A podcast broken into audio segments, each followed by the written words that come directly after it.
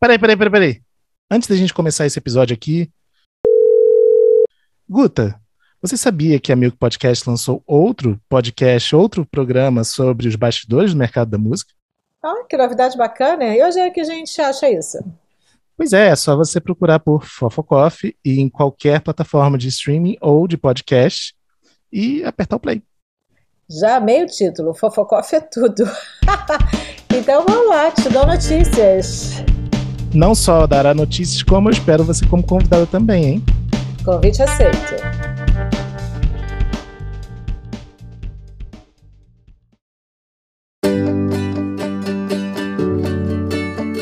Bem-vindos a mais um episódio do FF, o podcast de música e bastidores do mercado. Eu sou o Fábio Silveira e no time titular de hoje, pelo menos por enquanto, temos Bruno Costa. Fala, Fábio. Bom dia, boa tarde, boa noite.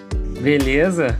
Tá com saudade de gravar já. Exatamente. Tá totalmente pimp com microfone novo aí, vocês vão notar uma voz grave, sexy. Sim, sim. Eu, eu, inclusive, eu gostaria de tirar alguns segundos para falar sobre isso. Eu, eu tinha percebido, e desculpa para todo mundo que ouviu os episódios anteriores, eu tinha percebido que eu, eu tava perdendo de longe, era a pior qualidade de som possível de se imaginar a da minha voz. E, e aí, quando eu falei, não, deixa, eu vou resolver isso, vou conseguir uma voz decente, com uma qualidade bacana Aí nunca mais gravamos. Foi um hiato de semanas de gravação. é, mas estou feliz de voltar aqui é, com poder é, ainda esse ano, né, é, fechar com a qualidade decente de som. Obrigado a todo mundo que suportou esse período aí. E de estrear com o microfone, é isso aí. Bom, gente, ao longo de 2020 falamos em diversos programas sobre o impacto da pandemia da Covid-19 sobre toda a indústria da música. Ao longo desses últimos meses no Brasil, temos visto inúmeras áreas do comércio retomando um grau de normalidade que claramente foi precipitado diante do claro novo crescimento da primeira onda, ou segunda onda, dependendo de quem esteja analisando, que já havia inclusive sido previstos por alguns grupos de cientistas. Né? Muitas indústrias e comércios voltaram ao que seria um percentual de perto do que seria o normal, mas a música ao vivo pareceu ficar muito longe disso. É de longe no mundo todo uma das indústrias mais afetadas pela pandemia e continua sendo uma das principais à espera de uma catarse coletiva pela imunização da vacina. No momento que este episódio é gravado, segunda semana de dezembro de 2020, o governo brasileiro, no seu empenho quase genocida, nem sequer estabeleceu qual é o plano de vacinação para 2021. Só que na música a gente vive há muito tempo de driblar, inclusive, o descaso de governos com essa indústria. E no exercício de meditar sobre o que passamos e principalmente pensar como será o 2021, a gente recebe aqui dois convidados muito especiais. Começando por ela, Laura Damasceno, jornalista musical e curadora. Seja muito bem-vinda, Laura. Muito obrigada, Fábio. Estou muito feliz de bater esse papo com vocês. Conta pra gente um pouquinho da, da sua trajetória e que projetos e festivais você faz hoje. A gente estava conversando fora do ar. Vocês vão adorar a quantidade de projeto incrível que a Laura está envolvida. Então, bom, eu sou de Belo Horizonte, como provavelmente meu sotaque, se é que já não denunciou, vai denunciar ao longo do, do programa. Eu trabalhei muitos anos na MTV de BH. Na época em que a gente tinha a gloriosa MTV do Grupo Abril, ela tinha um braço em Belo Horizonte, onde eu trabalhei por quase cinco anos. E a MTV era muito incrível, né? Ela era muito Natora Productions, né? Então, assim, com 19 anos, minha primeira entrevista da vida foi com Fatboy Slim. Então, assim, eu tive esse tipo de experiência que só a MTV poderia nos proporcionar, foi muito legal. E aí, depois de quase cinco anos, eu fui para Barcelona, fiz uma especialização em crítica cultural, que foi muito massa. Na volta para o Brasil, trabalhei em São Paulo, na Globo, fui redatora publicitária. Eu adoro contar que durante um ano eu fui a pessoa que escrevia: o Corinthians vai para cima do Flamengo em busca dos três pontos. Sabe? Aquela pessoa que escreve de futebol a sessão da tarde, sabe? Mas ele nem imaginava. Então, tipo, eu já fui essa pessoa também. Mas aí vi que não era minha, larguei tudo, voltei para BH, abri uma casa de chá, que foi a experiência das mais legais da minha vida. E essa casa de chá, que só tinha som de vinil, era super descolada, virou um ponto de apoio da cena cultural de BH. E aí isso foi muito enriquecedor e isso me chamou muito pra música de novo. E aí, depois de três anos, tendo Achar Comigo, que é um estabelecimento fofo, incrível, assim, que continua existindo em BH, eu vi que era hora de voltar para o jornalismo musical, vendi a casa de chá, voltei para São Paulo, e aí fiquei entre São Paulo e BH. Então, desde 2018, eu contribuo com a curadoria do Breve, que é um festival super afetuoso de Belo Horizonte e modéstia à parte com uma curadoria incrível que contempla muito a música pop, que é uma vertente que tem me interessado muito. Então, é, a última edição teve de Pablo Vitar a Baiana System, passando por Caetano e Rincon Sapiência. É, também participo da curadoria do Meca, então trabalhei com eles ano passado na edição do Meca Inhotim e do Meca New Year, e já estava trabalhando na, na edição 2020, que acabou sendo adiada. E desde janeiro de 2020 eu trabalho como gerente de novos negócios da Casa Natura Musical. E, bom, tava no comecinho desse desafio quando veio a pandemia. E aí acabei é, assinando a curadoria do Sala da Casa, que é a, o programa, né, o projeto de lives musicais da Casa Natura Musical. E aí agora, no começo de dezembro, eu concluí 103 lives como curadora. É, então é, é isso. que maratona.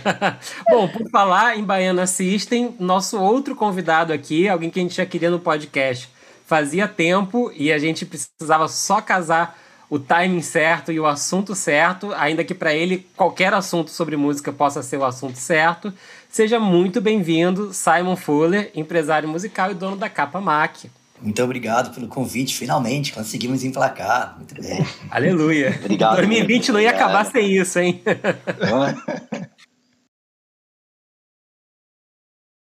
Opa!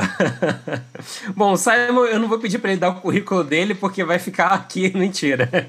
Mas é, basta falar que estamos aqui, senhores, com o empresário de Los Hermanos, Marisa Monte e Baiana System, para citar três. Poxa, eu falei tanto, deixa ele falar um pouco, senão eu vou me sentir mal. Conta pra gente, então, Simon, como é que você veio parando nessa enrascada de música, porque agora eu quero também. É, foi bem por acaso. Eu comecei, na verdade, dando aula de inglês de pronúncia. Eu conheci quando, logo quando eu cheguei, eu sou inglês, nasci em Londres.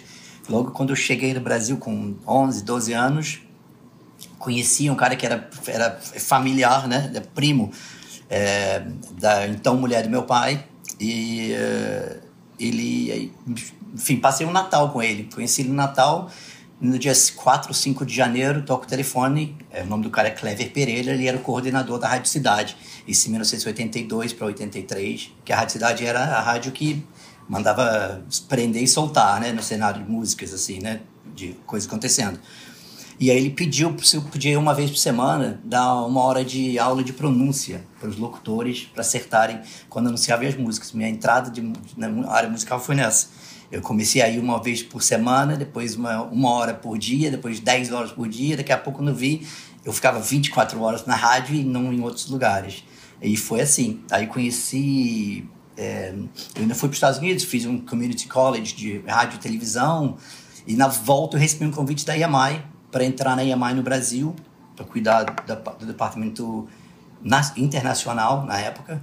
Aí eu rodei todos, trabalhei no, no Nacional, depois eu fui mandado para Londres, fiquei dois anos e meio, voltei para assumir o Internacional, depois eu passei pela Warner e depois eu comecei empresariamento. É, trabalhei com shows internacionais e de uns anos para cá, de uns três, quatro anos, eu estou mais focado de novo apenas no empresariamento, trabalhando menos com marcas, menos com coisas e trabalhando mais com os, os três artistas que eu hoje cuido. E que vem de uma experiência, né, Simon, de um 2018 e 2019 brilhantes, com shows em estádios, né?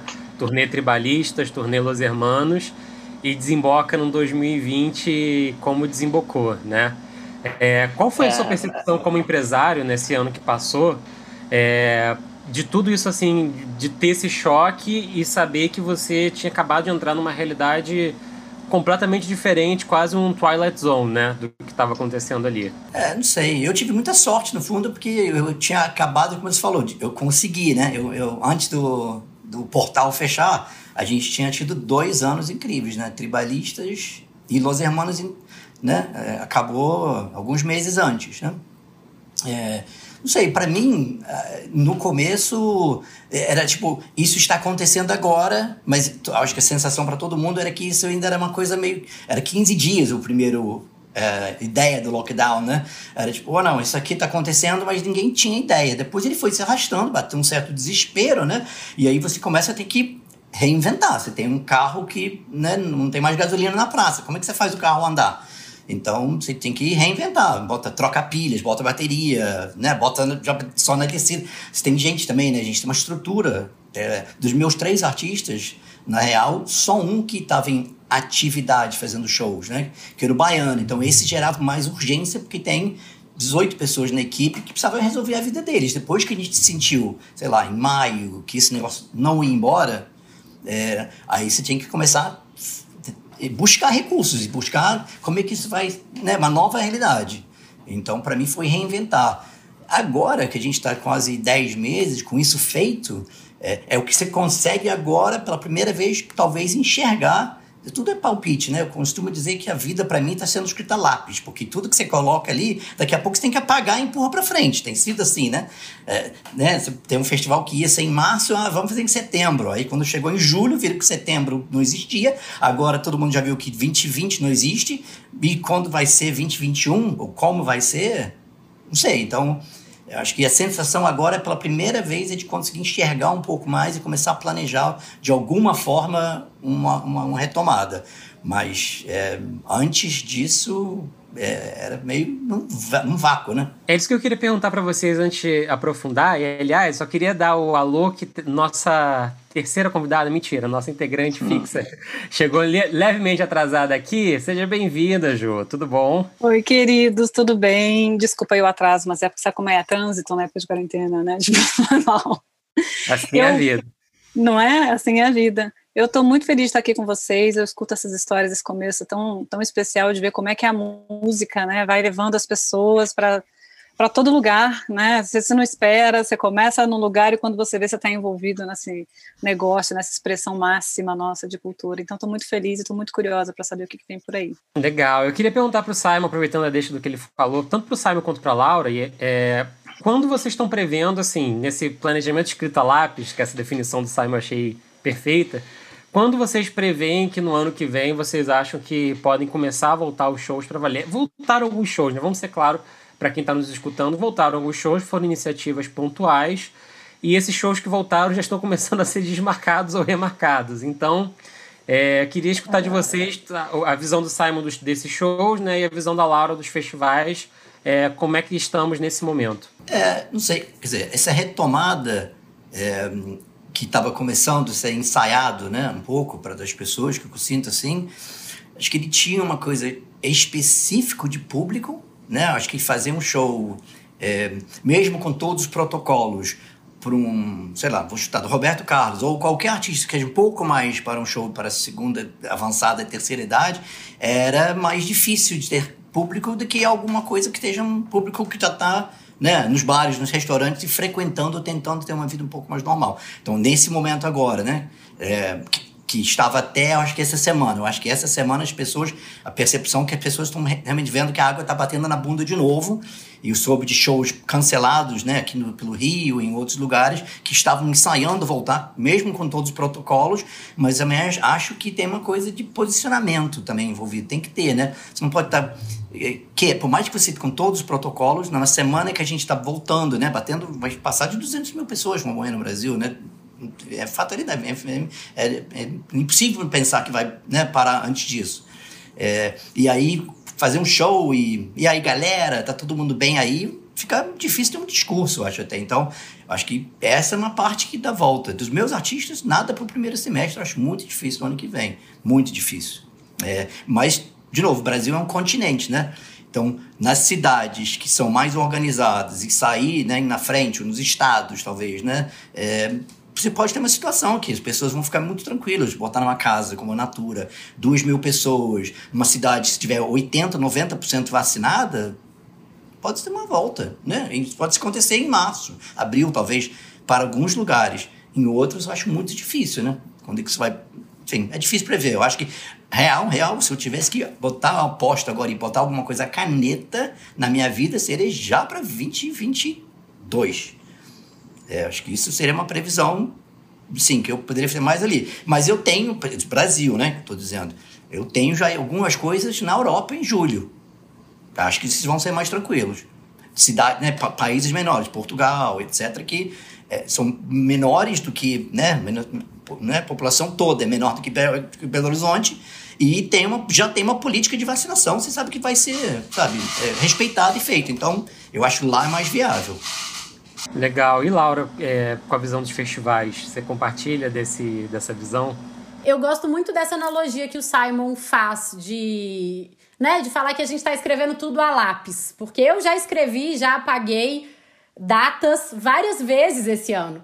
Então eu também eu tenho muito receio de, de fazer previsão, sabe? Com data, assim. Porque é isso, né? A gente começou a sentir um respirozinho, achando que o pior já tinha passado, e agora a gente tá andando para trás. E a grande verdade é que a gente sabe muito pouco sobre esse vírus, né? Eu fico pensando se lá na frente, quando finalmente entenderem o vírus, se a gente não vai falar, nossa, então quem ficava mais grave é quem tinha essa condição, mais essa, mais essa, mais essa. Mas por enquanto a gente não tem como saber e a gente não vai pagar para ver. Então, assim, é, é, muito complexo. Eu até hoje, né, dez meses depois, continuo com dificuldade, assim, de entender que a gente realmente está passando por isso. Outro dia eu fui sair e na hora que eu saí, cheguei na rua, eu tava sem máscara. Sabe, como se fosse no meu sonho, assim. Eu falei, meu Deus, eu, nossa, tomara que não tenha ninguém no elevador. Voltei pra casa, assim, louca, sabe? Não sei Cara, se eu é já uma... voltei pra casa é, para buscar a máscara pelo menos umas 10 vezes, assim, não, ah, não, foram, então não foi bom uma saber vez só, que não, não. sou só eu. Porque eu falei, gente, é, é muito negacionismo da minha parte, da inconsciente. De 10 meses depois ainda tá esquecendo da máscara. Mas é porque é muito louco mesmo, sabe? Então, assim, por exemplo, é, essa semana, sexta-feira agora, eu vou produzir uma live. É a live de fim de ano de uma empresa. A complexidade de fazer uma live com menos de 15 pessoas presentes, onde todo mundo vai ter que ser testado, onde todo mundo vai ter que manter o distanciamento social. Assim, se eu soubesse o trabalho que ia me dar, eu tinha negado esse trabalho. Porque uma coisa é produzir uma live na situação normal. Nos dias de hoje, é cinco vezes mais trabalho e cinco vezes mais grana. Porque o catering tem que ser separado, tem que ser uma sacolinha embalada, sei lá como, sabe? Cumprindo todas as regras. É, a testagem de todo mundo vai sair uma grana. Então, assim, é muito complexo. Assumindo, assumindo o risco, né? Mesmo assim, você tem que assumir o risco, além de tudo. Exatamente, exatamente. Cada decisão, cada pessoa que você vai convidar, cada data que você vai marcar, você pensa 5, 10 vezes e sonha com isso e faz todo um rearranjo. É muito complexo. É, bom, lá em São Paulo, né, a gente estava começando a ensaiar como é que ia ser essa retomada das casas de show. E aí passou a eleição e lá vai o Bruno Covas e volta, né, a situação da cidade.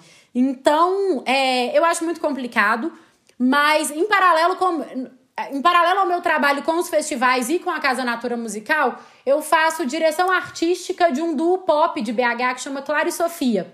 E tô muito inserida também nesse meio alternativo, assim, é... enfim, que faz shows que eu acho que talvez vão ser os primeiros shows que vão voltar. Então, com esse pessoal, a gente já tá começando a sonhar com eventos híbridos, talvez, não sei se em março, abril, mas quem sabe, assim, uma transmissão que tem um público presencial restrito. Então, acho que com, com é, pensando nesses artistas, assim, dessa faixa, vamos colocar aí, que vão tocar para 300, 400 pessoas numa casa de show, eu começo a me permitir sonhar com março, abril, pensando talvez num esquema meio híbrido ou coisas patrocinadas por marcas que não precisem da venda de ingresso para se pagarem. E aí eu tô começando meu sonho por aí. É, e Laura, deixa eu te perguntar, como, como que os festivais que você hoje colabora, como que eles estão se preparando para acontecer no ano que vem? Porque é, eu estava até falando um pouco antes da gente começar a gravação, eu não consigo imaginar um cenário em que esteja 100% resolvida essa questão em 2021, a questão da, da pandemia, né? É, espero muito estar errado, mas eu, eu, eu, começo, eu começo a achar um pouco estranho, né? Todos os festivais de grande e médio porte estarem anunciando para o segundo semestre do ano que vem, alguns mais cautelosos para o finalzinho do ano que vem, mas outros já a partir de agosto, né? E aí eu queria saber, os festivais que você colabora, como que eles estão se programando? Vai ser híbrido? Vai ser com é, camarotes? Como que o pessoal está se organizando? Bruno, essa pergunta é muito boa, mas ela é muito delicada também. Porque eu acho que a grande verdade é que ninguém sabe. Mas as pessoas. Estão se organizando a lápis, né? É, estão se organizando a lápis. É, Simon, essa sua analogia é perfeita. perfeita. É, é bem por aí, porque assim, a gente não, não tem certeza de nada, mas a gente tem compromisso com os artistas, tem compromisso com o público, tem compromisso com o patrocinador. Então, assim, a gente tem que ter um, uma referência. E aí essa referência vai sendo ajustada, como já foi algumas vezes, tanto no caso do Meca quanto no caso do Breve. Então, assim, eles não têm uma informação privilegiada, sabe? Mas a gente tem tem que acreditar. Eu mesma, por exemplo, além de estar envolvida com esses festivais, já comprei meu ingresso do Rock the Mountain. Porque a gente precisa voltar a sonhar também, sabe? Sim, sim. Então, na hora que eu vi aquele line-up lindo, eu falei, gente, vou comprar. Então, assim, é muito complicado. Por isso que eu acho. É, eu, sou, eu faço parte do conselho do Coquetel Molotov. E o Coquetel Molotov vai ter uma edição virtual em janeiro mas uma, uma edição já muito diferente do que tem sido feito. Ela vai ser, é, é, assim, em termos de experiência, muito mais sensorial, vai ter até um universo é, imersivo e tudo mais. E falando sobre a, a, os temas das oficinas, dos workshops, a gente tem falado muito assim: a gente precisa ajudar os artistas pequenos. A gente tem que trazer temas mais pragmáticos, porque é, eu acho que eu falo dos artistas, mas também serve para as casas de show. Eu acho que esse pessoal menor, não que os festivais estejam bem, óbvio que não.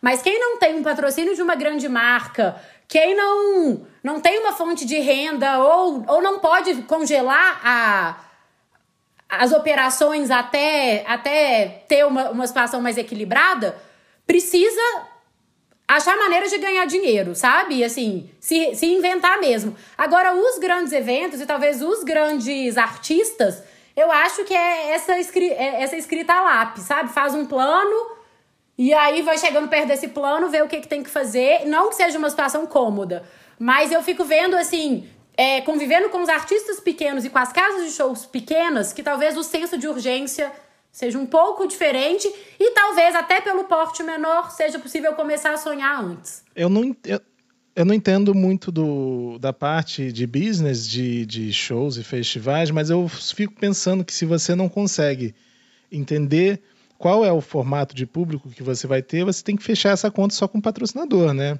E aí o que vier é lucro, né? Porque fica complicado esse risco, né? É, o risco, risco já é inerente ao, ao, ao, ao negócio, né, de shows, assim. Ao mesmo tempo que você for pensar que passou um ano é, em que as marcas que tradicionalmente cervejarias, né, é, e, e, e, principalmente cerveja, acho, né, mas os pa grandes patrocinadores de festivais e que tem circuitos de festivais, né, atrelados, né, com, com as diversas marcas, é, esse dinheiro ficou no bolso né? Assim, dificilmente eles, eles adiantaram para os festivais. Alguns casos eu sei que eles continuaram pagando as coisas para manter o festival aberto, porque não deixa de ser um ativo, né? Embora a cerveja às vezes, às vezes não é o dono, mas ele tem um contrato de 4, 5 anos de desenvolvimento de um festival. Então, para ele, obviamente, é mais interessante se continuar pagando alguma grana, negociar para chegar num valor intermediário por uma coisa que não vai acontecer, né, mas que vai depois voltar a acontecer, para não deixar morrer. Então eu sei de casos também que né, uma negociação que, que continuam pagando, mas no, muito do dinheiro que circulava, que circularia esse ano agora que está acabando,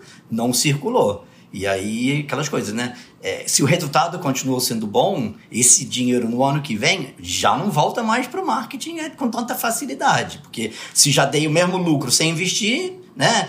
Tem sempre aquele frenesi de final de ano de um diretor de marketing de uma empresa grande. Se sobrou dinheiro, gasta. Gasta, porque se não gastar, ano que vem eu não vou ter esse dinheiro, porque entreguei o resultado sem gastar, o dono pega de volta. Então, eu acho que isso vai ser um caso curioso de como é que vai ser essa retomada também de patrocínios e de onde vai ser esse dinheiro e qual dinheiro vai ser agora. E falando, falando um pouco sobre dinheiro, principalmente de marca, é, quando a gente estava começando a comentar no podcast sobre é, essa questão toda né, da, da pandemia versus receita de artistas, a gente começou a, a entender a corrida para o ouro, né? Que, que assim, acho que são quatro frentes de receita principais de um artista, né? O direitos de fonograma, direitos autorais, publicidade e shows, né? E aí muitos artistas estão com contratos é, com as gravadoras ou distribuidoras estão ainda recuperando adiantamento de royalties. É, a receita do autoral né, pode fazer um, uma mesada aqui, outra ali, mas se não tiver um sync, alguma coisa considerável, né, ou se não for um artista muito grande, aí a receita não vai ser tão relevante assim. Então, fica entre publicidade e show. Shows é, tiveram que virar lives, né, que viraram eventualmente publicidade, e foi a corrida ao ouro. Então, no início da, da, da, da quarentena, a gente teve várias marcas e várias lives dispostas a botar dinheiro e depois o dinheiro foi sumindo. E uma vez que essa corrida já deu uma cansada um pouco, mas a pandemia não, eu fico me perguntando da onde que os artistas estão tirando essa receita.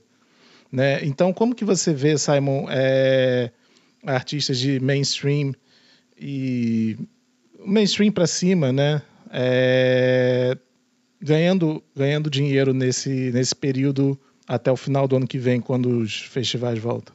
É, cara, assim, de novo, depende muito de artista, né? Quando você tem um artista maior, como você falou, é, que muitas vezes tem selos próprios, né, já dono do fonograma, então o percentual já é maior, né, de, de, que um royalty de um artista que seja, entre aspas, né, só assinado com uma gravadora. O autoral também, né, é uma, uma boa fonte de receita Sim, sem dúvida, sem dúvida. Eu, com meus artistas, eu administro, né, o seu, faço gestão dos, tanto dos seus quanto dos editores. Todo mundo é dono dos seus próprios negócios. O Baiano é dono de tudo, né, somos sócios. A Marisa, né, todo o catálogo dela é dela, autoral, obviamente, né, também, há muitos anos. E eu faço a gestão. Meus irmãos também passou a ser de, de seis, sete anos para cá. É, embora não tenha lançado muita coisa, mas a gente diz que ao vivo e outras coisas. Então, assim, tem uma receita ali.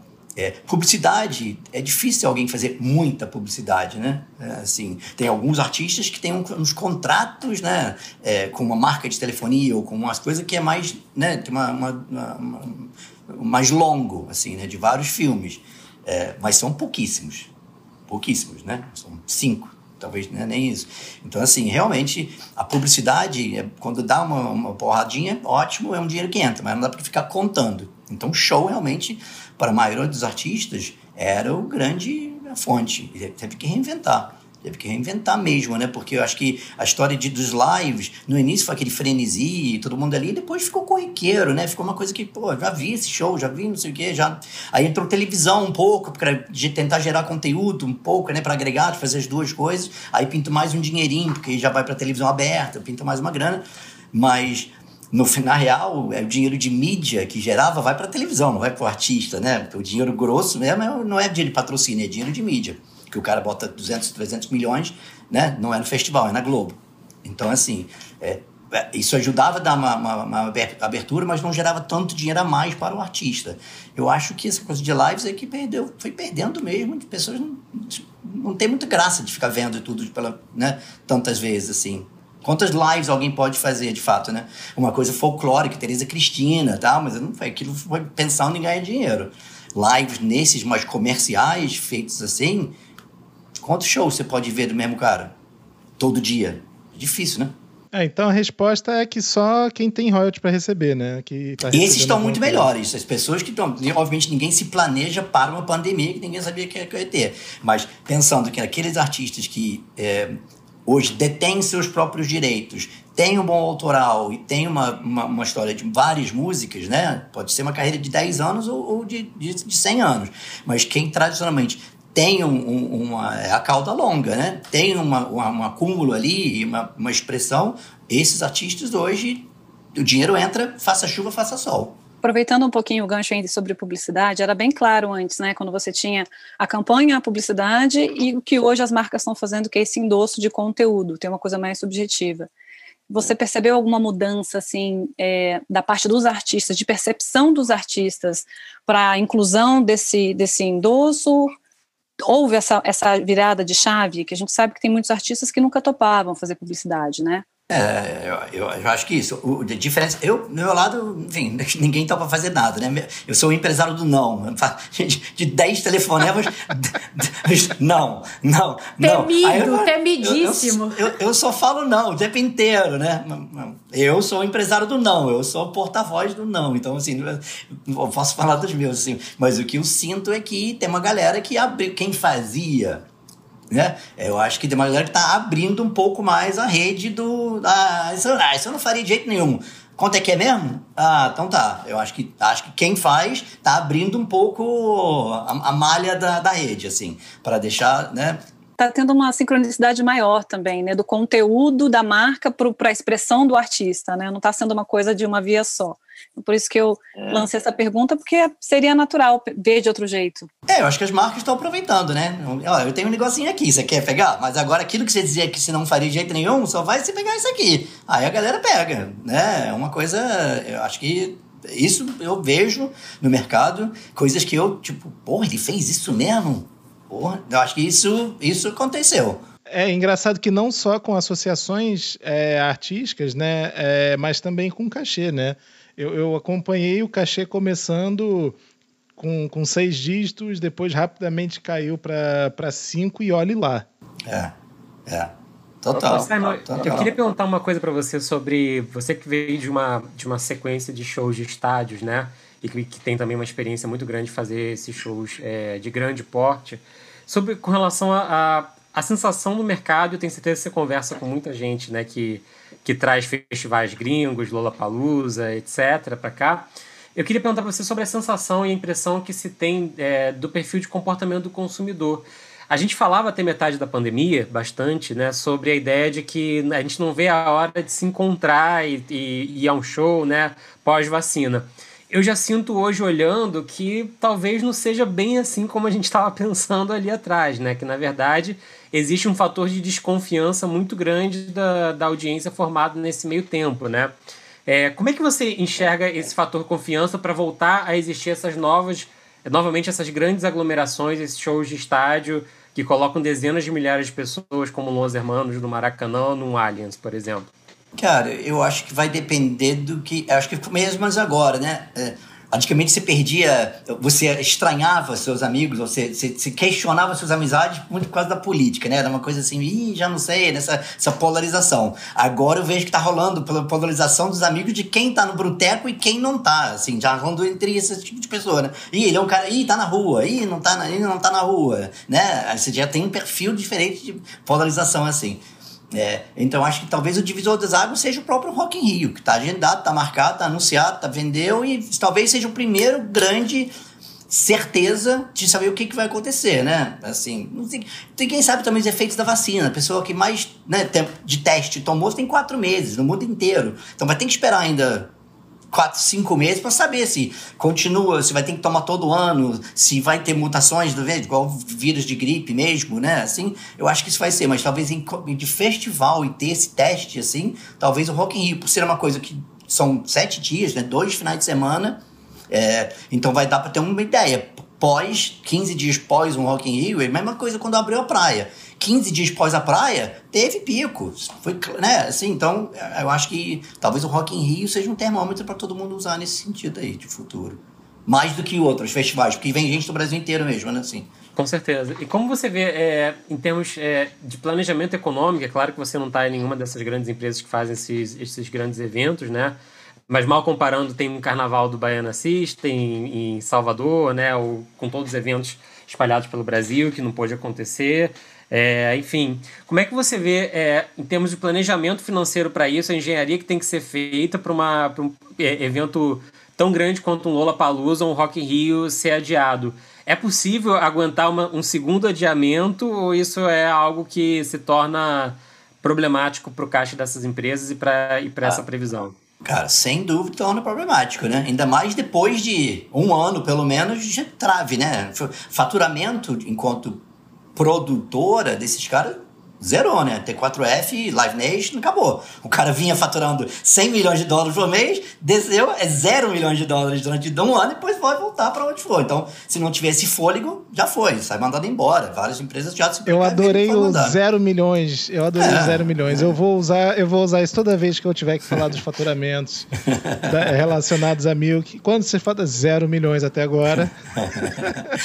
é isso aí. E aí, aí eu fico pensando no pessoal da graxa. Eu não consigo é. né, falar sobre isso, ouvir, é, enfim, é, esses, esses relatos, essas percepções e não pensar no pessoal, né, da produção, quem tá ali por trás, montador, normalmente quase todos, né, são sim, frilas. Sim, e é uma indústria que, na verdade, acho que agora tem várias coisas ficando claras, assim, né, o quão mal representado a gente é enquanto classe, né, de, da música, da indústria, porque é um negócio que fatura bilhões, é, é 90% é informal, isso tem que mudar, esse movimento que já, né, tem que ter mudado, mas para mostrar representatividade, porque as montadores de carro nem, nem, nem, fecharam, as concessionárias ficaram abertas durante esse tempo todo, né? É, e qual a diferença do, do, de entrar num trem e entrar num teatro, né? Lotado, do mesmo jeito, né? Com, com é, algum tipo de, de, de, de protocolo, nos casos da retomada da indústria. É, o auxílio saiu, não foi diretamente alguma coisa específica para ali. Ajudou uma, uma galera, conseguiu, né? De 600, depois 300, depois não sei o quê. E, mas as bandas, os próprios artistas, sempre que possível, fizeram coisas para tentar salvar seus próprios artistas, mas não teve nada para a indústria, enquanto de si, né? Não teve. Não teve um grande, ah, não, vamos fazer isso para salvar essa galera aqui. Que esse é um arrecadamento, né? Não teve. 100% iniciativa privada e vai. Então, assim, acho que mostrou como a gente é muito, muito mal representado e desorganizado nesse sentido. Muito. A gente está sem sem ter com quem contar e também sem, talvez, a união que fosse a ideal, né? Para a gente, de fato, pleitear conquistas maiores. E eu também assim, tenho. Tem um agravamento, tem um, tem um agravamento no Brasil, quer dizer, essa é a situação que a gente está, é política contra a cultura que a gente está aqui. Então, se tivesse alguém um pouco mais, pô, vou no teatro, gosto de um cineminha lá em cima, ali, pô, claro. vou salvar o cineminha e o teatrinho. Mas a gente tem um. Vem, a mais importante no meio disso aqui, tirar ah, os 20% de taxa sobre arma do que ajudar alguma coisa né, do lado de cultura. É difícil. É, é, não, a gente é, tem então as é piores pessoas possíveis nesse momento e pessoas que é. não gostam sequer de gente. Quanto é. mais do, né, do que a artista sim, faz. Sim, sim, é, e eu também fico pensando muito, obviamente eu não tenho noção da complexidade da, né, das decisões de grandes marcas, porque eu sei que é, parte do investimento em marketing tem que reverter em consumo, etc. Não é tão simples. Mas eu sinto também que falta uma, não sei se é coragem a palavra, a audácia das marcas de investirem também em projetos mais perenes e que contemplem mais artistas, sabe? Quando eu vejo, pô, olha tudo que a gente está passando e uma marca grande continua pegando, sei lá, muitos dígitos e dando para Anitta e dando para artistas que que tão bem, sabe? Eu falo, gente, e aí, vai passar a pandemia e nenhuma marca, pelo menos que eu conheça, apoiou um super projeto de registro histórico desse momento, sabe? Eu, no começo da pandemia, eu escrevi até um projeto que eu, bom, eu adorei o projeto que eu mesmo escrevi, mas era muito com essa ideia, assim, de propor que os artistas interagissem remotamente e compusessem sobre os seus sentimentos. Não de uma maneira literal, não é falando, ah, a pandemia, a máscara, mas assim, né, sobre questões mais subjetivas desse momento e que junto com isso tivesse também um registro audiovisual, para que depois a gente fosse ter um registro histórico disso. E tudo que eu tenho visto, assim, em termos de investimento das marcas grandes, é muito imediato, né? É live e mais live e muitas vezes contemplando só os artistas grandes. Então eu fico meio doída com isso também. Porque eu acho que as marcas poderiam ser talvez mais parceiras. Claro que tem marcas, é, eu não estou generalizando de forma alguma, né? Mas ainda assim eu acho que muito mais poderia ter, ter sido feito nesse momento em que a gente está tão desamparado.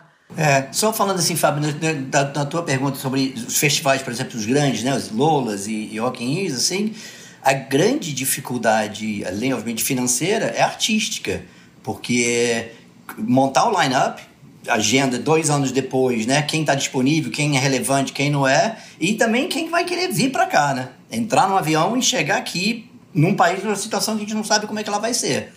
Então, assim, é, é, complicado. Esse ponto eu acho muito bom, Simon, que era justamente o outro ponto que eu queria trazer, que era a questão do, da relação do próprio artista, né? A Laura falou um pouquinho disso, é, mas qual é a relação do próprio artista com a sua produção durante esse momento, né? Eu acho, gente, de verdade, que 2020 foi o ano mais difícil na história desde que eu trabalho com música, e já vão aí é, 14 anos né, disso, muito menos que eu saiba, claro, mas já vão 14 anos disso, é, para se fazer um artista novo.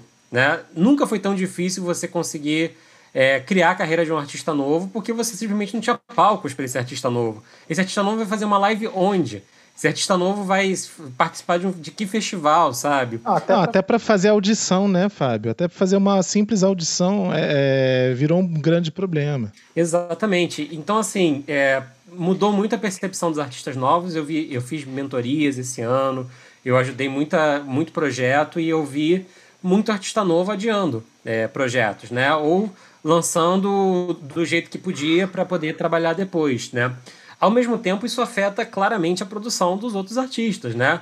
E aí, qual é o timing de lançar alguma coisa ou não, né? A gente está gravando isso aqui logo depois de sair na Netflix o documentário barra show do Emicida, né?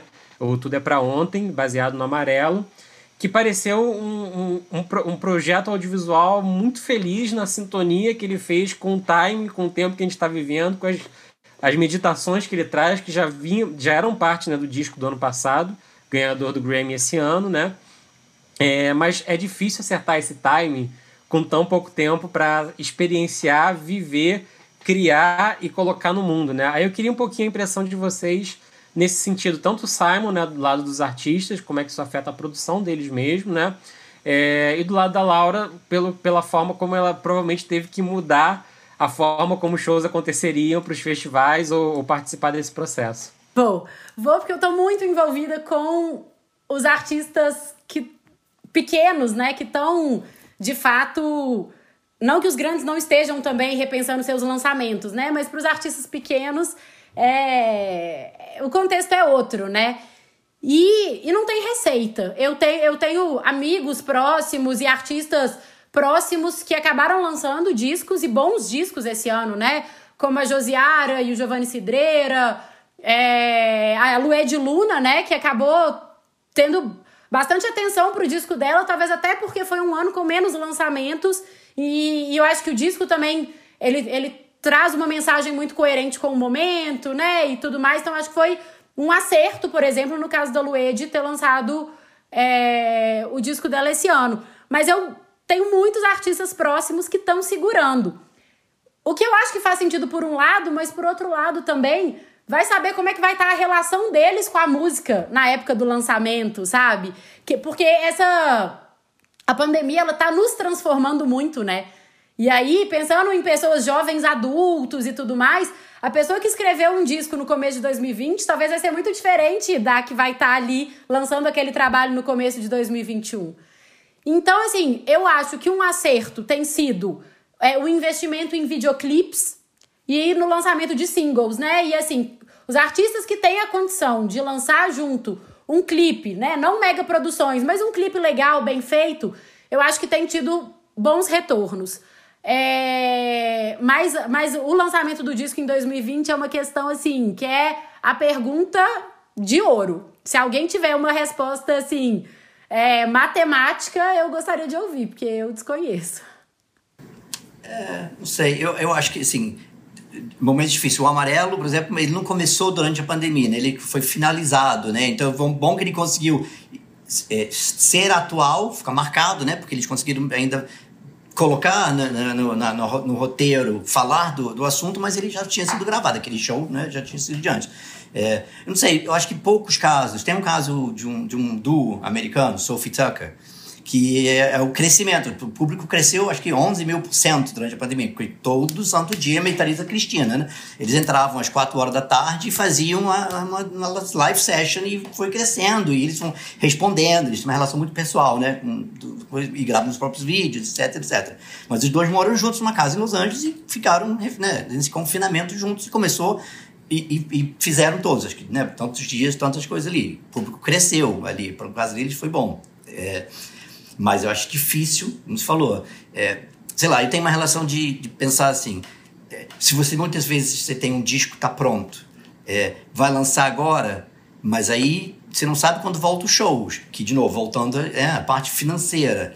Então você gasta esse cartucho agora, bota aquele holofote, por maior ou menor que seja, né, em cima desse momento para ficar em casa, ou você segura porque vou lançar o disco e vou para a estrada para tentar ganhar o dinheiro para voltar para pagar o disco. Eu acho que depende muito da relação de, de, cada um, assim, né? E do timing. Eu entendo, né? Pô, faço o disco dois em dois anos. Se eu não lançar esse agora, daqui a dois anos vou fazer outro disco, né? Eu entendo. Meus artistas não são tão. Né, é, o último disco da Marisa tem 10 anos. Então, esperar 10 para 12, bota embaixo do braço. É, mas lá, Carlinhos tem... Brown soltou outro dia no The Voice que ela tá com um disco novo aí, né? Não, a gente tá gravando. Não tá pronto, não, mas a gente tá gravando. Isso não tem. A gente conseguiu uma janelinha, mas, cara, a gente tava com viagem marcada pra, em maio para os Estados Unidos para gravar esse disco. É, e travou tudo, ficamos esperando. Quando deu uma brechinha em outubro, tipo, pô, as coisas estão ali, não estavam abrindo as coisas ainda. A gente alugou um estúdio, levou todo mundo, testado, ficou uma semana trancado, e voltou e foi. É, e aí o restante do trabalho é uma coisa mais né, pincelada, não precisa juntar pessoas para realmente fazer. Então sim, andando. Mas quando vai lançar, não sei. Já era para lançar um disco em dezembro. Se vai virar março, se vai virar outubro, se não vai ser ano que vem, também não sei. Agora, a lápis, eu tenho minhas anotações.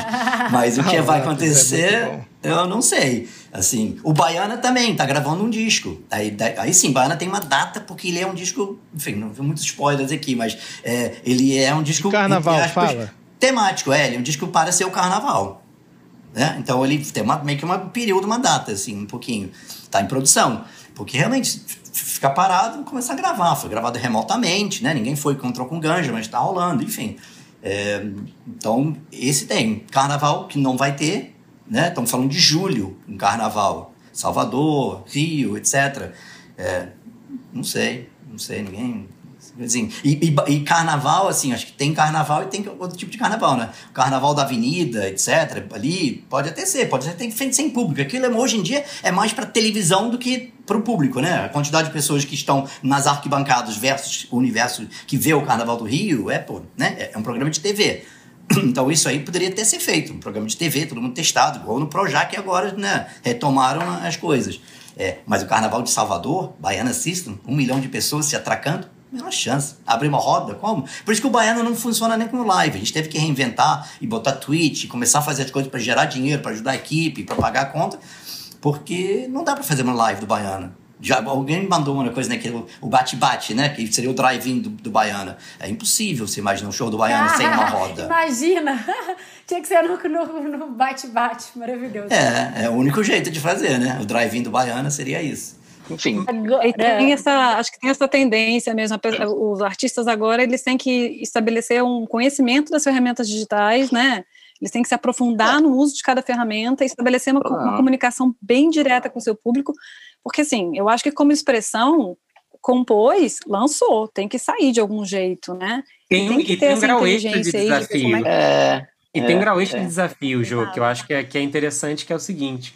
A gente está olhando já os primeiros trends, né, previsões para 2021, é, e absolutamente todos apontam que é, o short video, né, muito motivado pelo TikTok, é, pela explosão do TikTok, pelo Reels do, do Instagram, é uma tendência de consumo né, para 2021. É, eu fico pensando numa audiência né, que, sei lá, vamos supor que você completou 13, 14 anos de idade, você ia no seu primeiro show no início desse ano. Vocês vão, no pior cenário possível, ano que vem não tem show, só vai a um show em 2022. Você já tem 15 anos e a sua experiência de, de música já está pautada por um short vídeo, né? Por um, por um vídeo curtinho que vai provavelmente impactar na sua percepção de assistir um show de alguém tocando 20, 25 músicas, né? É, direto ali. Então eu fico vai ter que ser mais muito... pirotécnico, né? Vai ter que ser vai mais ser, multimídia. E aí eu fico pensando para onde a gente está é. indo, né? Também né? nessa, nessa correlação. Então, Fábio, isso, isso, isso é uma questão assim. Eu acho que é, as lives vieram, é, né? Cansaram é, mas tem algumas coisas que eu acho que vão ser herdados, assim, de, de, tendência de público que eu identifico, assim, que eu acho que é uma, um, um novo, uma nova possibilidade de receita quando voltar é, a, a, vida né, novo, normal. Que é isso, assim, você paga 100 reais para ver um show, você sai de casa, vai, vê o show, se tem um show de abertura ou não, mas você vê o show do que pessoa que você gosta, vai no né, Maracanã Veloso Hermanos e volta. É, mas se você pagar 150, você pode, antes de sair de casa, já olhar o camarim, já entender o que vai acontecendo, assiste a coletivo de imprensa, assiste uma passagem de som, você assiste essas coisas para já estar lá dentro, você chega na porta do show, você continua vendo tudo que está acontecendo, você está lá com as pessoas, a banda não entrou no palco ainda, você está assistindo tudo que está acontecendo, e aí depois a banda entra, e na hora de ir embora, você ainda pode ter uma outra experiência patrocinada. Eu acho que isso é uma coisa que as marcas vão entrar, que, que vai poder estar na prateleira de todos os artistas que têm mais relevância com seus fãs, que esse, né, é, volta o formato de criação de um conteúdo, isso aqui é live. É, isso é uma coisa que eu acredito. Eu acredito que, que esse, esse mercado é uma herança do, do da, da, parte live, assim, das pessoas estarem acostumadas agora a pagarem para ter conteúdo, né, ali. É, isso é uma coisa que eu acho que, vai, que pode acontecer. Ou até poder assistir o show depois que foi, né, como uma live que ficou registrada. Se a live fica registrada no YouTube, por que, que eu não posso ficar com o show que eu assisti registrado para para ver on demand, né? Digamos assim. É, foi uma coisa meio Pearl Jam nos anos é 90 que, eu que saia já com CD, né? Você via, eu ia ler o meu sim, pensamento. Sim, embora com CD gravado, né? Daquele show. É o que sua música faz toda hora com Sim. shows no Norte e Nordeste. E os sertanejos todos, né? A dinâmica do, do, do sertanejo universitário é essa, né? Que Exatamente. Já grava ali o do... disco essa do, de assistir a passagem, camarim, nunca tinha ouvido, cara. Eu achei sensacional. Não, faz isso presencialmente, né? E não é só, assim, o Paul McCartney, 2 mil dólares para você assistir a passagem de som. Ele ainda dá oi, tchau, ali, mas do, mil pessoas. Mas online, cara, você fazer ali é, é geolocalizável, né? Você só libera para quem tá ali, na, naquele, naquela cidade onde está saindo o show, né? Você pagou 100, e super você não pode comprar né? isso. Super, vou fazer milhões de experiências. Pô, eu acredito aí, muito nisso. Aí o grau, né? Né? Como... pode escrever com caneta esse, tá, Sai? É. Isso. Não, a ideia é assim, quando eu vou conseguir implementar, que eu não sei, mas a ideia tá registrada. Não, eu gosto muito dessa ideia e como jornalista eu sou uma pessoa que eu defendo muito o conteúdo. Sabe? É, é um, uma coisa que não me agrada tanto desse excesso das lives, né? Porque a maioria das lives ficou muito ali só no ao vivo, ao invés de investirem um pouco mais no storytelling, no conteúdo, que eu acho que é uma grande sacada que eu acho que tem um pouco a ver com isso que você está falando, Simon, porque tem essa experiência, né? Você já vai ali se conectando com o artista, com, com a atmosfera. E eu acho, obviamente, eu acho não, né? Um fato que muitas tecnologias tiveram que ser aceleradas por conta da pandemia, mas não estavam prontas ainda, né? Então, divisão de tela do Instagram, caótico sempre, né? Aquela coisa ah, não, peraí, vou entrar. Aí entrado, entrava o convidado, caía, delay. Então, assim, a gente ainda tá tendo uma experiência muito, muito primitiva perto do que eu acho que a gente vai ter daqui a alguns anos. Acho super válida essa experiência, tanto, do, tanto dentro da Twitch, como também dentro dos videogames. Mas eu acho que primeiro vai vir algo mais parecido, por exemplo, com isso que o Simon tá falando, e outra coisa também que eu tenho visto que tem funcionado muito são essas outras frentes de comunicação. Então, contando uma experiência pessoal com a Clara e Sofia, né, que são duas meninas de BH que fazem um som muito pop e elas são novinhas, têm 20 e poucos anos e chegam num público novo. Ah, são mesmo. Muito obrigada. Eu adoro, assim, né, não tô trabalhando, não tô falando porque eu trabalho com elas, mas de fato são duas meninas que me impressionaram tanto pela qualidade musical quanto também pela proatividade. Elas são fenômenos de TikTok e, e produzem, elas fazem umas publis muito legais, elas trazem para a linguagem delas, que eu acho que é uma grande sacada também, mas obviamente para o artista pop que tem a ver com aquilo ali. Não adianta você pedir para um artista que não tem nada a ver fazer é, né, um, um, um vídeo de TikTok porque vai ficar fake. Mas, por exemplo, é, conversando com elas e pensando em construir. É, preparar o terreno para o disco, disco de estreia delas, né? Que deve sair ano que vem. Uma ideia que eu tive, que elas abraçaram e super personificaram, foi o delas terem um programa de entrevista. Que foge um pouco da live e vira uma coisa mais dinâmica, rapidinha, para ser consumida, no caso, no YouTube. Então eu me inspirei no Over Under, da Pitchfork. E aí a gente fez uma versão mineiríssima que foi ao ar essa semana que chama Massa ou Paia? E aí elas convidaram vários artistas da cena de BH, convidaram o Hot Oreia, convidaram o pessoal do Rosa Neon para fazer perguntas esdrúxulas e aí eles têm que responder se é massa ou paia. Então, assim, é um conteúdo que não é live, não tá diretamente relacionado à parte musical, mas que dá aí uma sobrevida, assim, sabe, nesse momento parado e de incertezas. Então, eu acho que talvez para os artistas pop ou para os artistas que estão mais dispostos a inovar, acho que ainda tem um terreno. E eu acho que parte desse terreno passa pela comunicação, pelo storytelling e tal. A gente também tem que lembrar que tem coisas incríveis vindo como VR, né, como a inclusão, como você comprar o pacote para ter essa experiência virtual dentro da sua casa, né? Você tem, eu fiz uma piada meio mal colocada aqui, mas de você escanear o seu corpo depois de toda essa experiência que o Simon falou, você ainda bota uma foto sua em algum lugar dentro daquele camarim. Né? Então tem ainda expectativas de grupos grandes que vão trazer uma tecnologia que o entretenimento vai para dentro de casa, né? A gente não. agora também, falando é. do público TikTok, e agora a gente está falando daquele cara que não gosta da, da, da confusão que é sair de casa para assistir um show, né? Eu acho que quando, quando pegar essa coisa de, de ah, o camarim, ou passagem de som, ou seja lá o que for, é, além da possibilidade de ser né, powered by, né, o cartão de crédito, cerveja, marca, né, seja lá o que for, você ainda pode escolher o canal. Aí fecha um contrato de exclusividade com Facebook, com Instagram, com, com, com TikTok, não sei, e tudo que for daquele artista, né? Ser dentro do aplicativo que tem a ver com o perfil. Então você ainda fecha, você tem mais maneiras de fazer, né? Ele é um novo dinheiro, de fato. Acho que isso vai ser uma coisa para a gente até acelerar e, e, repor um pouco caixa, etc. Isso vai ser uma coisa que, quando abrir a porteira, já, já nasce com uma possibilidade. É, eu que tenho acompanhado muitas lives, né? Tipo assim, só de curadoria eu fiz de 103. É, foi muito nítido também o quanto elas foram se aprimorando. Por mais que o nosso olhar já esteja cansado, não, as lives de, de dezembro não são as mesmas de março, de abril. Mesmo os artistas pequenos começaram a investir muito em projeção, co começaram a investir em, em ter mais de uma tela, né? Então, ter uma mesinha de corte. Então eu acho que seguindo essa tendência, faz muito sentido a gente pensar em lives com muito mais qualidade sonora e de imagem.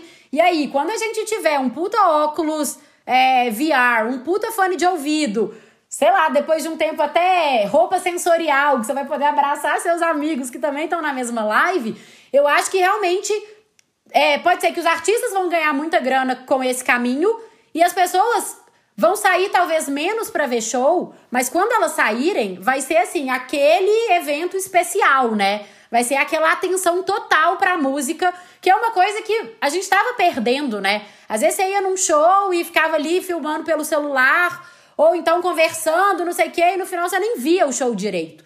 Então eu acho que a experiência do ao vivo vai ela vai voltar a ser mais sagrada eu acho. E por outro lado, eu acho também vai virar uma fonte de renda isso. Outro dia, fim de semana passado, eu comprei o ingresso de um show do Num Chorus, que é uma nova plataforma de show gringa para testar.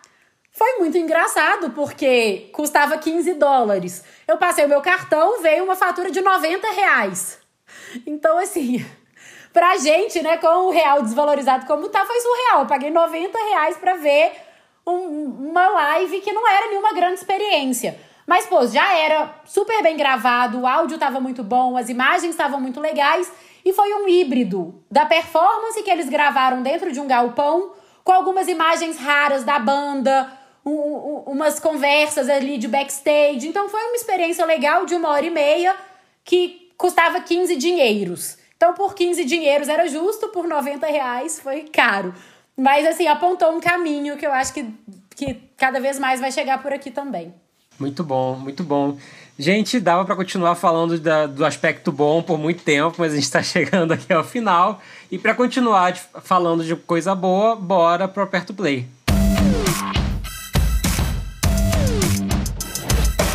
Pois bem, aperto play. Eu vou começar, como sempre, pelos nossos convidados. Laura, para quem você aperta o play? Eu aperto play para Marina Senna. Guardem esse nome, Senna com um S só. Ela é uma das, das integrantes do Rosa Neon, que é uma banda pop de BH, né, que despontou aí em 2018. Ela tem uma outra banda que chama A Outra Banda da Lua, e ela vai lançar o disco solo dela no começo de 2021. E eu já brincava, assim, que para mim ela é a nova Gal Costa. E eis que descobri que ela e Gal Costa nasceram no mesmo dia. Então, se liguem em Marina Senna. Guardem essa dica aqui. Esse aperto play. Anotado. Com um N só, né? Não, não, com não um com... N só. Isso, beleza. Simon, dá aula. Para quem você aperta o play? Puxar a sardinha e falar de real. O disco que eu mais tenho ouvido nos últimos 15 dias é a Orquestra Afro-Sinfônica. Tudo bem que eu gente que lançou, mas é, é, é o disco que eu mais tenho ouvido. Acho que foi incrível, a gente conseguiu realizar uma coisa, né? Quer dizer, o, Bira, né? Conseguiu o maestro um disco que a gente tem muito orgulho de lançar e eu tenho ouvido muito. Orinha, Língua dos Anjos, descasso. Tava na minha lista aqui, o Simon já já tirou e colocou e só, só, só endosso. Primeira vez que eu escutei esse disco, eu fui para outro lugar. É realmente é, é. uma, uma obra-prima.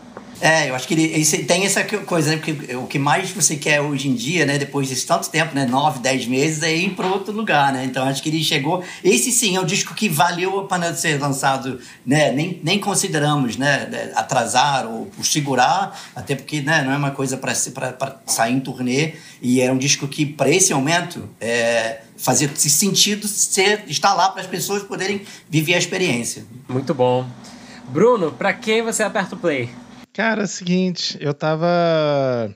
Eu tava vendo um trilhão de, de artistas e músicas e clipes, porque eu tô fazendo uma curadoria, né, como jurado de um festival, que eu não sei se eu posso falar, então prefiro não falar o nome.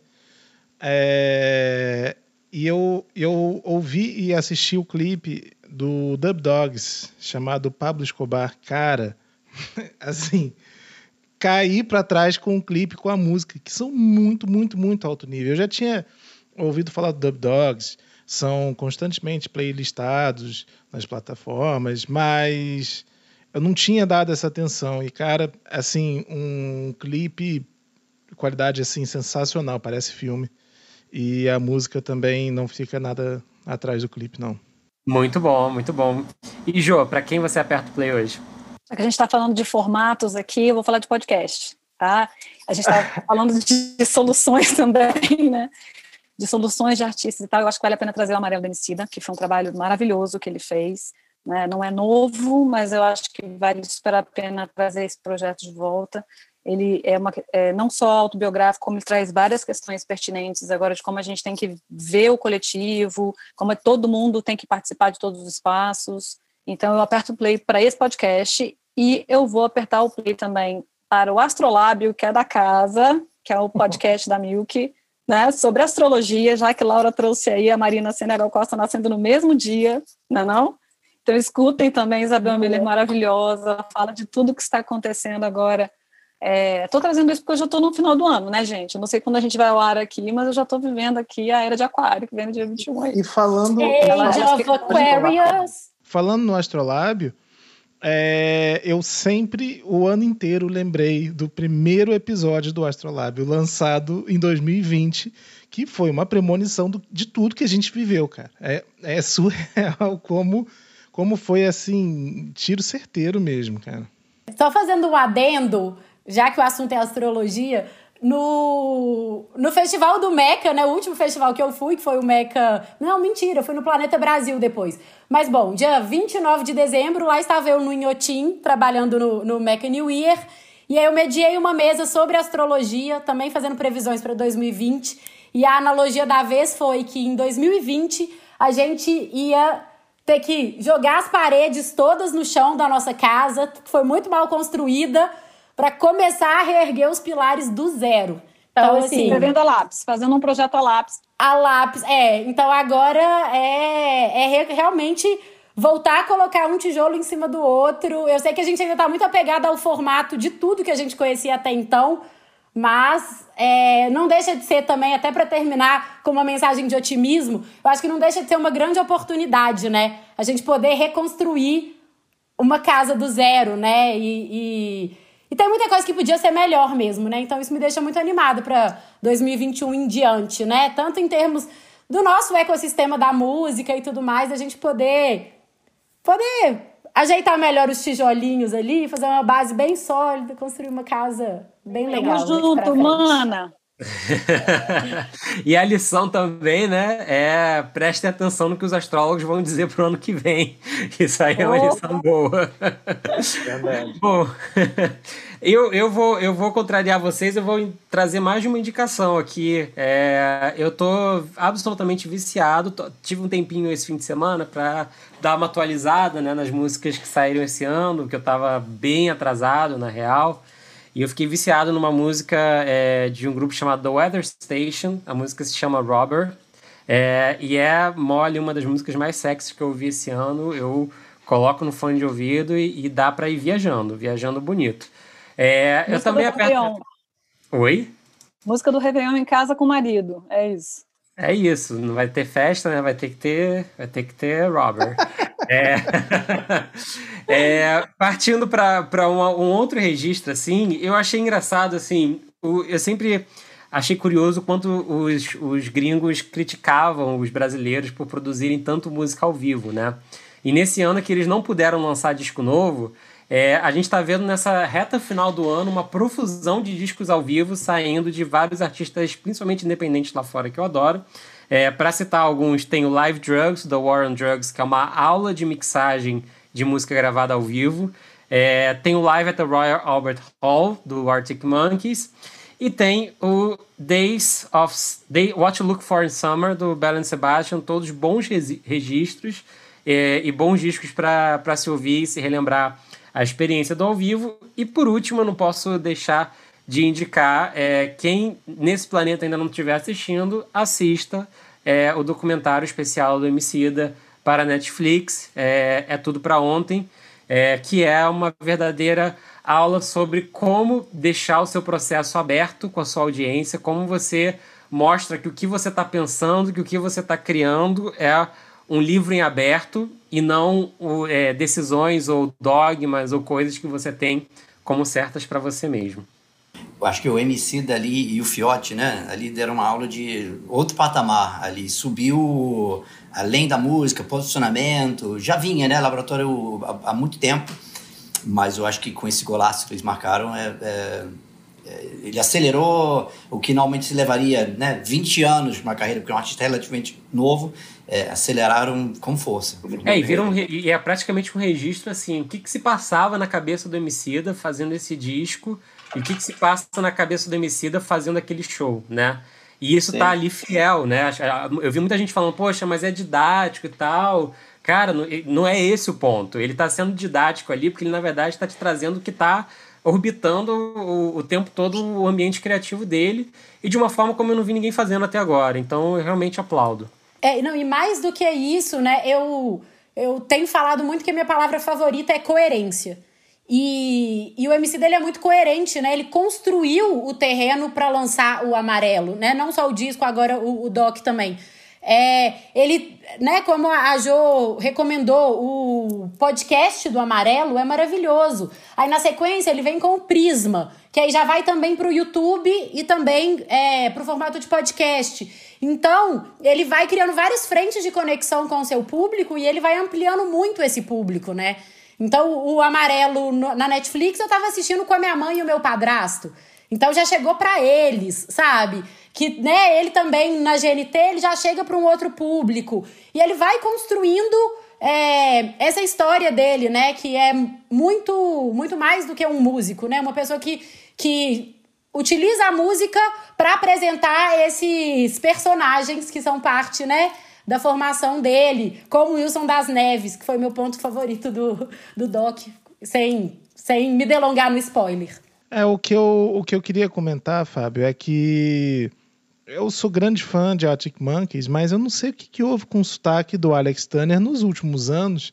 Então eu vi aquele set list maravilhoso do show e eu fiquei, ah, não sei se eu quero ouvir para estragar minhas memórias das músicas. Mas é, é, se você recomendou, eu vou, eu vou escutar. Eu acho, eu acho que ele entrou numa dupla personalidade que ele tá se achando um garanhão italiano desde o último disco do, do Last Shadow Puppets. E aí ele não saiu mais da persona, ele esqueceu como é que virava a chave, sabe? Eu, eu, eu acho que desde que o Josh Homme produziu o álbum do Arctic Monkeys, ele não sabe se ele é o Alex Turner ou o Josh Homme. Também pode ser. Nossa. Gente, eu quero agradecer muito a presença da Laura, muito a presença do Simon aqui. Que saudade de gravar e que ótimo fazer isso com vocês aqui. Obrigado pelo convite. Gente, Finalmente. só agradeço. Você dá um microfone e uma oportunidade de falar para uma leonina. Melhor coisa. Boa sorte.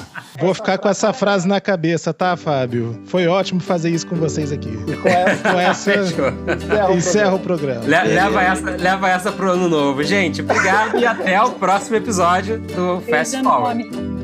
Beijo. Tchau.